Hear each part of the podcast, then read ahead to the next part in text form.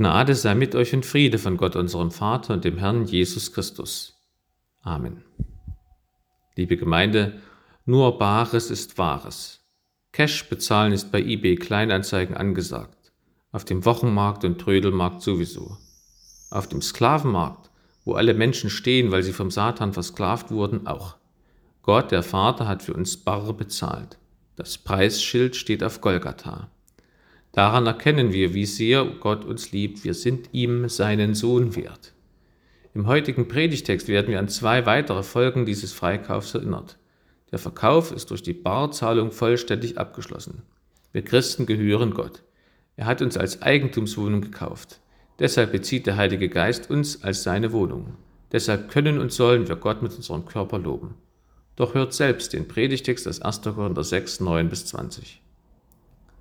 Wisst ihr nicht, dass die Ungerechten das Reich Gottes nicht ererben werden? Täuscht euch nicht. Weder Unzüchtige, noch Götzendiener, noch Ehebrecher, noch Lustknaben, noch Knabenschänder, noch Diebe, noch Habgierige, noch Trunkenbolde, noch Lästerer, noch Räuber werden das Reich Gottes ererben. Und solche sind einige von euch gewesen. Aber ihr seid reingewaschen, aber ihr seid geheiligt, aber ihr seid gerecht geworden durch den Namen des Herrn Jesus Christus und durch den Geist unseres Gottes. Alles ist mir erlaubt, aber nicht alles dient zum Guten. Alles ist mir erlaubt, aber nichts soll Macht haben über mich. Die Speise dem Bauch und der Bauch der Speise, aber Gott wird das eine wie das andere zunichte machen. Der Leib aber nicht der Hurerei, sondern dem Herrn, und der Herr dem Leibe. Gott aber hat den Herrn auferweckt und wird auch uns auferwecken durch seine Kraft. Wisst ihr nicht, dass eure Leiber Glieder Christi sind? Sollte ich nun die Glieder Christi nehmen und Hurenglieder daraus machen? Das sei ferne. Oder wisst ihr nicht? Wer sich an die Hure hängt, der ist ein Leib mit ihr, denn die Schrift sagt, die zwei werden ein Fleisch sein. Wer aber dem Herrn anhängt, der ist ein Geist mit ihm. Flieht die Hurerei. Alle Sünden, die der Mensch tut, sind außerhalb seines Leibes. Wer aber Hurerei treibt, der sündigt am eigenen Leibe. Oder wisst ihr nicht, dass euer Leib ein Tempel des Heiligen Geistes ist, der in euch ist und den ihr von Gott habt, und dass ihr nicht euch selbst gehört? Denn ihr seid teuer erkauft, darum preist Gott mit eurem Leibe. Der Herr segne uns sein Wort. Amen. Zuerst möchte ich einige Erklärungen zu einzelnen Versen geben, danach wende ich mich einigen Aussagen des Predigtextes näher zu. Verse 9 und 10 die Frage, wisst ihr nicht, stellt Paulus den Korinthern, die meinten sehr viel bis alles zu wissen. Das wird ihren Stolz gekränkt haben, diese Frage. Paulus weist sie darauf hin, dass sie nicht alles wissen bzw. einiges wieder vergessen haben, was Paulus sie gelehrt hatte. Ungerechte, das sind die, die Gottes Willen nicht tun. Das Reich Gottes ererben bedeutet, erlöst zu werden und in das ewige Leben in Herrlichkeit eintreten zu dürfen. Täuscht euch nicht, ist eine scharfe Warnung. Es folgt eine Aufzählung von Sünden, die offensichtlich in der Stadt Korinth und womöglich auch in der Kirchgemeinde Korinth bekannt waren und auch praktiziert wurden. Unzüchtige sind Bordellbesucher oder männliche Prostituierte, daher kommt unser Wort Porno. Götzendienst und Ehebruch gingen in Korinth Hand in Hand im Tempel der Aphrodite, an dem es tausend Tempelprostituierte gab. Lustknaben bezeichnen den passiven Part männlicher gleichgeschlechtlicher Akte, Knabenschänder den aktiven Part. Lästerer ist jemand, der Gott und oder Menschen beschimpft. Vers 18 Fliehen ist hier Ausdruck von Mut und Entschlossenheit, denn der Kampf mit der Unzucht bedeutet tiefere Verwicklung in sie und weitere Beschäftigung mit ihr. Das soll aber nicht sein. Finsternis kann man nicht direkt bekämpfen, sondern man muss etwas anderes benutzen. Licht. Unzucht ist deshalb so schlimm, weil sie den ganzen Menschen in Mitleidenschaft zieht. 20. Für das Wort teuer müsste man besser übersetzen bar bezahlt. Wichtig ist hier, dass der Kauf dadurch vollständig abgewickelt ist und der gekaufte Gegenstand, hier also die Christen, vollständig Eigentum des Christus geworden sind. Da steht nichts mehr aus. Da hat nicht noch jemand anderes einen berechtigten Anspruch auf die Christen. Paulus hat von den Gemeindegliedern aus Korinth Nachrichten und Anfragen erhalten. Dadurch merkt Paulus, wie sehr die Gemeinde von ihrem wiedergöttlichen Umfeld beeinflusst wurde und wird. Für den sittenlosen Lebenswandel der Korinther wurde von den Griechen ein eigenes Wort gebildet, Korinthern. Die Korintherer, so hieß ein zotiges Theaterstück. Und doch waren die Glieder der Kirchgemeinde Korinth Christen. Deshalb erinnert sie Paulus an die Lehre. Und mit ihnen auch uns, die wir ebenfalls in einer gottfeindlichen, sittenlosen oder sittenarmen Gesellschaft leben. Pauli Ermahnungen will ich so zusammenfassen. Wir sollen Gott mit unserem Körper loben. Erstens befähigt durch die Taufe, zweitens in unserer neuen Freiheit und drittens geleitet vom Heiligen Geist. Zuerst also, wir sollen Gott mit unserem Körper loben, dazu sind wir befähigt durch die Taufe. Erst zählt Paulus verschiedene Sünden auf. Das sind aber nur Beispiele. Keiner kann sagen, puh, was hier aufgezählt wird, das trifft mich, auf mich nicht zu. Ich bin fein raus. Nein, jeder Mensch ist ein Sünder, ohne Ausnahme. Es gibt keinen, der eine weiße Weste hat vor Gott. Jeder hat gesündigt und braucht die Erlösung durch Jesus Christus. Paulus nennt also einige Sünden und er weist ganz deutlich darauf hin, solche sind einige von euch gewesen. Die gute Botschaft steckt in dem Wort gewesen. Denn nun sind die Korinther Christen reingewaschen, geheiligt und gerecht gemacht worden durch die Taufe. Das haben wir auch heute hier bei uns erlebt. Die Täuflinge, besonders Max, und wir erwachsene Getauften dürfen sagen, ja, solche Sünder waren wir, aber wir müssen es nicht mehr sein, weil Jesus Christus uns mit seinem Blut weiß gewaschen hat. Die Taufe ist der göttliche Rettungsakt von außen. Wir haben uns nicht selbst gerettet, nicht einen Ruck gegeben oder uns ermannt, mal tief Luft geholt oder einen guten Vorsatz befolgt. Nein, wir sind ganz passiv gerettet worden durch das Blut, das Jesus Christus für uns vergossen hat. Gewesen. Das ist ein Trost für alle getauften Gläubigen. Durch Taufe und Glauben kann uns der Teufel in unserer Vergangenheit nichts mehr anhaben. Sie haben keinen Anspruch mehr auf uns. Egal, was ich Böses getan habe. Es ist meine Schuld und die ist schlimm und böse und von mir durch nichts zu rechtfertigen. Aber durch die Taufe hat Jesus Christus meine Schuld zu seiner Schuld gemacht und sie abgebüßt. Ich bin frei. Gewesen. Das ist die einzige Hoffnung für alle Ungetauften, Ausgetretenen und Ungläubigen. Ich muss nicht so bleiben, wie ich bin. Auch wenn ich den Eindruck habe, dass ich aus dem Hamsterrad nicht mehr rauskomme, dass ich schon viel zu lange, viel zu tief im Sumpf stecke. Mit Jesus Christus ist ein neuer Anfang möglich. Ja, ich kann mich nicht selber aus dem Sumpf ziehen wie Münchhausen, aber Jesus kann es. Und er will es. Ganz konkret bei mir, bei dir, bei jedem hier in der Kirche, bei jedem Menschen auf der Erde. Gewesen. Es gibt eine Möglichkeit, ein neues Leben anzufangen durch Jesus Christus. Wer darüber mehr erfahren möchte, sollte das Angebot eines Glaubenskurses nutzen. Unser Glaubenskurs heißt Alpha-Kurs und beginnt in fünf Wochen. Nutzt einfach unsere Homepage, dort gibt es nähere Informationen. Gewesen. Christen haben ein altes Leben, das hinter ihnen liegt. Da komme ich zum zweiten Aspekt der Predigt, das gegenwärtige Leben der Christen. Das geschieht in Freiheit. Mir ist alles erlaubt. Das behaupteten die Christen in Korinth. Und was taten sie? Sie lebten in Sünden wie vor ihrer Bekehrung und Taufe, und sie hielten sich deshalb für besonders tiefsinnige Christen. Auf diesen Wahnsinn muss man erst einmal kommen. In unserem Predigtext geht es besonders um die neue Freiheit in Bezug auf unseren Körper. In der Stadt Korinth und offensichtlich auch bei manchen Gemeindegliedern dort gab es eine abwertende Haltung zum Körper. Die Worte Leib und Leichnam wurden damals synonym verwandt. Man sprach von seinem Körper also als von einer Leiche. Das ist an sich schon unklug, weil wir ohne unseren Körper nicht leben können. Auch unser Verstand und unsere Seele können ohne unseren Körper nicht leben. Der klügste Professor muss Abendbrot essen und die tiefgläubigste Nonne muss auf die Toilette. Es ist aber auch vermessen und undankbar gegenüber Gott, der uns diesen Körper samt Geist und Seele geschenkt hat. Wenn man das Geschenk Gottes, den Körper, missachtet, missachtet man auch dessen Schenker und Schöpfer, Gott. Zu dieser Dummheit und Undankbarkeit kommt das Schlimmste, Gotteslästerung nämlich die Begründung für diese Sünden. Nach dem Motto, unsere Seele ist errettet, da ist es egal, was mit unserem Körper passiert und was wir mit ihm machen. Das führte einerseits zu extremer Askese, dass manche Menschen fast gar nichts mehr aßen und ganz schwach wurden. Viel häufiger jedoch führte es zu einer Unmenge an Sünden. Die Korinther meinten zuweilen, dass sie die Gebote Gottes nicht mehr einhalten müssten, weil ihre Seele ja schon unwiderruflich errettet war. Sie lebten mit ihrer Seele angeblich schon im Himmel, nur ihr ranziger Körper vegetierte noch auf der Erde. Und deswegen könnten sie Unzucht treiben, sich gegenseitig vor weltliche Gerichte zerren und so weiter. Im Täuferreich zu Münster während der Reformation gab es einen Aufguss dieser Gedanken. Dagegen schreitet Paulus ein. Er nennt zwei Grenzen für die neue Freiheit. Er sagt erstens, alles ist mir erlaubt, aber nicht alles dient zum Guten.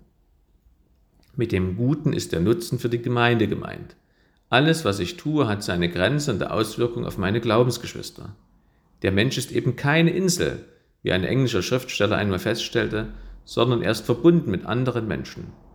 Christen sind miteinander verbunden wie in einer Familie, der Familie Gottes. Ich bin so frei, nicht nur an mich zu denken, sondern auch an meine Mitchristen. Ich bin vom Egoismus befreit. Das ist ein zentraler Punkt beim Thema Selbstbewusstsein. Eine Frau sagte mir, das fühlt sich so hart an, dass ich als Christ gar nichts habe, was ich Gott bringen kann. Meine erste Reaktion war, wichtiger als ihr Gefühl ist, ob sie das mit ihrem Verstand als wahr erkennen. Ja, hart ist das für den Stolz, den Egoismus, für den Menschen, der selber Gott sein will. Wenn wir aber durch Jesus Christus frei werden, dann werden wir frei von der Vorstellung, dass wir Gott auf Augenhöhe begegnen. Wenn das möglich wäre, hätte Jesus ja nicht zu uns auf die Erde herabkommen müssen. Nein, durch Jesus Christus erkennen wir, dass wir nicht Gott sind, aber er Gott ist. Und dann sind wir auch nicht mehr deprimiert, dass es uns bisher nicht gelungen ist, Superstar oder Milliardär oder Gott zu werden, weil letzteres gar nicht geht. Und noch viel schöner, ohne unsere Mühe hat Jesus Christus uns auf die Augenhöhe Gottes emporgehoben durch seinen Tod am Kreuz. Ja, das Kreuz ist auch ein Fahrstuhl. Es bringt die, die Jesus Christus ihr Leben übergeben und in den Fahrstuhl einsteigen, hoch in Gottes Wohnbereich und Familie. Wir werden seine Kinder. Nun sind wir auf Augenhöhe mit ihm. Ich bin sein geliebtes Kind und darf Yahweh mit Papa ansprechen. So schenkt mir Christus in der Taufe die Freiheit für andere. Die zweite Grenze der Freiheit lautet, alles ist mir erlaubt, aber nichts soll Macht haben über mich. Da kann man sofort an alle Arten von Süchten denken. An den verheerenden Folgen von Drogenkonsum kann man den im wahrsten Sinne des Wortes Teufelskreis sehr anschaulich darstellen. Aber das gilt für alle Sünden, nicht nur für Drogen, Alkoholsucht, Völlerei, Habgier, Neid. Nichts soll Macht über mich haben. Denn wenn ich einer Droge oder einer anderen Sünde die Macht über mich gewähre, dann trete ich bewusst aus dem Machtbereich Gottes aus.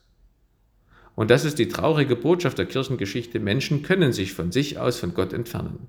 Gott zwingt niemanden zum Glück. Ein Bereich unseres Lebens kann sehr viel Macht über uns ausüben, Sex. Deswegen greift Paulus diesen Bereich besonders heraus in den Versen 13 bis 18. Die meisten Ausleger sind der Meinung, dass Paulus eine Ansicht der Korinther zitiert. Die setzen den Verdauungsvorgang mit dem Geschlechtsverkehr gleich. Beides sind nur körperliche Vorgänge, da stehen unsere erweckten Seelen drüber und bleiben davon unberührt. Paulus dagegen sagt, dass man das nicht gleichsetzen kann, denn Bauch und Speise werden im Feuer des jüngsten Gerichtes vernichtet werden. Der Körper und die ganze Person, die in den Geschlechtsverkehr einbezogen ist, wird auferweckt werden zu neuem Leben. Deshalb soll ein Mann nicht mit einer Prostituierten ein Fleisch werden, sondern mit Jesus Christus ein Geist. Diese enge, ja körperliche Beziehung der Christen zu Christus wird im heiligen Abendmahl erlebt. Und die spiegelt sich auch wieder in dem Vergleich von Jesus, dass er der Bräutigam ist und wir Christen seine Braut. Die Christen bilden mit ihrem Körper, nicht nur mit Geist und Seele, den Körper von Jesus, den Leib Christi. Durch Unzucht raubt ein Mensch Jesus Christus ein Körperteil sich selbst und verbindet es mit einer Prostituierten. Ja, er verbindet damit Christus und die Sünde. Dadurch wird Jesus Christus erneut gekreuzigt, denn am Kreuz wurde er ja für uns zur Sünde gemacht, steht in der Bibel. Das sollen wir nicht wiederholen. Dazu haben wir gar kein Recht, denn wir gehören Gott. Er hat uns ja gekauft. Paulus schreibt, wisst ihr nicht, dass ihr nicht euch selbst gehört? Ja, wir gehören Gott, nicht uns. Ein Bild gehört auch dem Künstler, der es geschaffen hat. So gehören wir Jahwe, dem Schöpfer, der uns gemacht hat. Aber durch unsere Sünde haben wir ihn beraubt. Wir sind von ihm weggegangen. Da hat er uns zurückgekauft durch Jesu Christi Blut. Wir gehören ihm, nicht uns. Wem das Sorgen bereitet, der bedenke, wir gehören dem liebenden Vater. Wir gehören dem Gott, der die Liebe ist. Deswegen heißt es bei der Taufe am Anfang auch nicht im Hinterszeichen des Kreuzes, du gehörst zu Christus, sondern Du gehörst Christus. Alle Menschen gehören Christus. Wir Christen sind die, die das erkannt haben und bewusst mit Jesus leben. Wir gehören Gott. Mein Bauch gehört nicht mir. Mein Kind darf ich nicht umbringen, auch wenn es in meinem Bauch liegt. Ich darf mich auch nicht selbst umbringen, selbst wenn ich die Möglichkeit dazu habe. Da bin ich beim dritten Aspekt der Predigt. Wir sollen Gott mit unserem Körper loben befähigt durch die Taufe in unserer neuen Freiheit und geleitet vom Heiligen Geist. Wisst ihr nicht, dass euer Leib ein Tempel des Heiligen Geistes ist, der in euch ist? Diese bekannte Bibelstelle sagt, dass nicht ich mein Leben bestimme, sondern Gott der Heilige Geist. Jahwe hatte mich schon bei der Schöpfung als Wohnung für seinen Heiligen Geist gebaut. Durch meine Sünden habe ich aber die Schlösser ausgewechselt und den Heiligen Geist nicht reingelassen. Deshalb hat Jesus Christus mich noch einmal als Eigentumswohnung gekauft. Sein Heiliger Geist zieht in der Taufe in mich ein. Und er ist gekommen, um zu bleiben. Ich bin nie mehr allein. Ich habe immer Zugang zu Gottes Liebe. Denn der Heilige Geist verströmt sie in mir, wenn ich ihn darum bitte. Und der Heilige Geist erweist mir seine Liebe, indem er mir den Weg durchs Leben weist. Das ist die zweite Bedeutung aus Vers 11, wo es heißt, dass wir Christen geheiligt wurden. Die erste Bedeutung ist, dass wir den Heiligen Geist bei der Taufe empfangen, dass er in uns einzieht. Die zweite Bedeutung von geheiligt ist, dass der Heilige Geist mich täglich heilig macht, mir täglich sagt, was zu tun ist. Meine Aufgabe als Christ ist es, die Kopfhörer aus den Ohren zu nehmen und zuzuhören. Der Heilige Geist redet zu mir durch die Bibel, also lest sie jeden Tag. Der Heilige Geist gibt mir konkrete Hinweise für meinen Alltag im Gebet, deswegen bete täglich, sowohl vorformulierte als auch freie Gebete. Und haltet auch Gebetsstille, damit ihr den Heiligen Geist zu Wort, lassen, zu Wort kommen lasst. Der Heilige Geist renoviert und möbliert auch seine Wohnung, mein Leben. Er gibt mir Gaben. Meine Aufgabe ist es, nach ihnen zu suchen, sie zu entdecken und dann anzuwenden. Wenn ich das tue, dann entsteht eine Win-Win-Situation. Dann ist das Leben als Christ keine Last, sondern eine Freude. Und ich tue anderen Menschen noch etwas Gutes. Dann gehe ich zum Beispiel gerne in den Gottesdienst, nicht weil ich denke, ich müsste mal wieder. Dann arbeite ich gern ehrenamtlich in der Gemeinde und mit und warte nicht, ob mich irgendjemand anspricht. Erst recht warte ich nicht darauf, dass mich jemand bettelt und ich dann unter Bedingungen gnädig zusage. Weil Paulus die Sexualität hervorhebt, möchte ich auch darauf zu sprechen kommen. Paulus schreibt im Galaterbrief von der neunfältigen Frucht des Heiligen Geistes. Da heißt es, die Frucht aber des Geistes ist Liebe, Freude, Friede, Geduld, Freundlichkeit, Güte, Treue, Sanftmut, Keuschheit. Gott, der Heilige Geist, schenkt mir Keuschheit. Unsere Welt ist nicht nur gottlos, sondern gottfeindlich. Das merkt man auch daran, dass nicht nur das Wort Keuschheit kaum noch bekannt ist, auch die damit verbundene Sache ist weithin unbekannt. Ganz im Gegenteil, der Satan versucht Macht über die Menschen zu bekommen durch Unkeuschheit. Er missbraucht die Schöpfungsgabe der Sexualität. Das geht im Kindergarten los. Dort sollen schon die Kinder auch gegen den Willen ihrer Eltern sexualisiert werden. Und zugleich werden Konzepte zum Schutz der Kinder vor sexualisierter Gewalt erstellt, die beinahe eine Generalverdächtigung vor allem der männlichen Erzieher fördert. Das Ergebnis sind Misstrauen und Angst ein schlechtes Klima zum Großwerden. Das geht weiter in der Jugend. Bis vor 70 Jahren war die Jungfräulichkeit ein gesellschaftlich hoch anerkanntes Gut. Das ist sie heute in der Praxis sehr wohl auch noch. Aber gelehrt werden die Mädchen das Gegenteil. Den Schaden müssen sie später selber ausbaden. Das gilt ebenso für junge Männer. Liebe Eltern, erzieht eure Kinder zur Keuschheit gegen alle Anfeindungen dieser Welt. Ein Pfarrer sagte, ich habe schon von einigen Paaren gehört, dass sie es bereuen, mit dem Sex nicht bis zur Ehe gewartet zu haben.